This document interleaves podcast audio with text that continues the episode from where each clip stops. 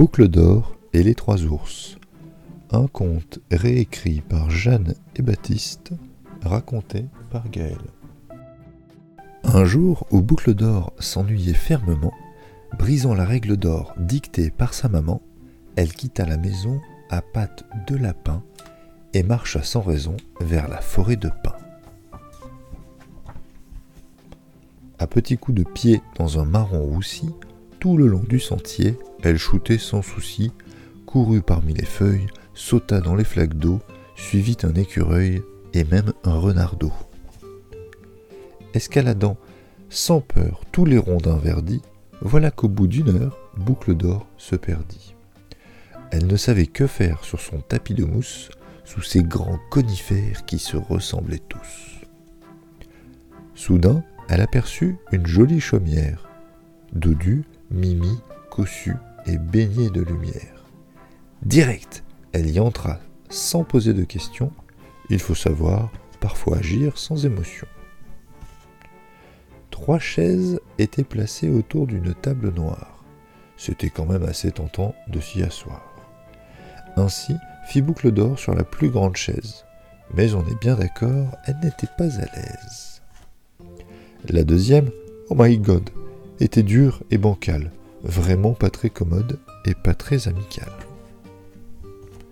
La troisième était bien, autant dire impeccable. Boucle d'or se dit Tiens, je vais me mettre à table. Et trois bols justement attendaient leur trépas. Tout chaud et tout fumant. C'était l'heure du repas. Trop salé, le plus grand dégoûta Boucle d'or. Le moyen, trop brûlant, la repoussa encore. Le petit bol enfin était juste parfait. Boucle d'or avait faim, elle l'avala d'un trait. Repue, elle décida de faire le tour des lieux. Ici la véranda, là-bas le salon bleu, et puis un escalier qui tournait sur lui-même. Elle ôta ses souliers et grimpa sans problème. La chambre tout là-haut était claire et très belle.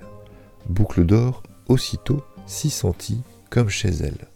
Sauta sur le grand lit, roula sur le moyen, et dans le tout petit s'endormit comme un chien. Habitaient là trois ours depuis presque toujours. Sortis pour faire les courses, les voici de retour. Qu'est-ce que c'est que ce bazar? grogna le plus balèze. Un vagabond bizarre a déplacé ma chaise. Et a mangé ma soupe, fit le petit, lucide.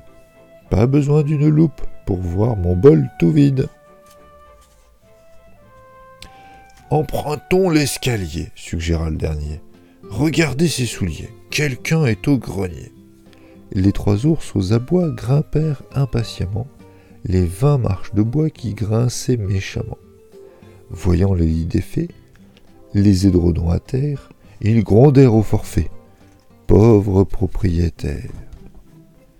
Mais le plus petit ours, au cœur vert et bien tendre, de sa voix simple et douce, voulut se faire entendre. Il y a une petite fille endormie sous ma couette. Elle doit être gentille. Une petite, une petite fille, c'est chouette. Elle doit être gentille. Une petite fille, c'est chouette. Dis donc, petit souillon, reprit le plus âgé. Tu sais, si nous voulions, nous pourrions te manger. À ces mots, Boucle d'Or s'éveilla brusquement. Son cœur battait très fort. Elle s'écria Maman Cours vite jusqu'à la source et après tourne à droite, chuchota le petit ours d'une voix adéquate.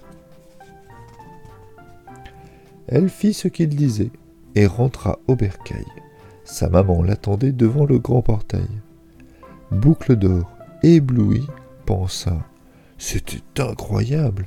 J'ai dormi dans son lit, j'ai mangé à sa table, et il m'a libéré. Cet ourson, c'est un roi. Jamais je n'oublierai ce qu'il a fait pour moi.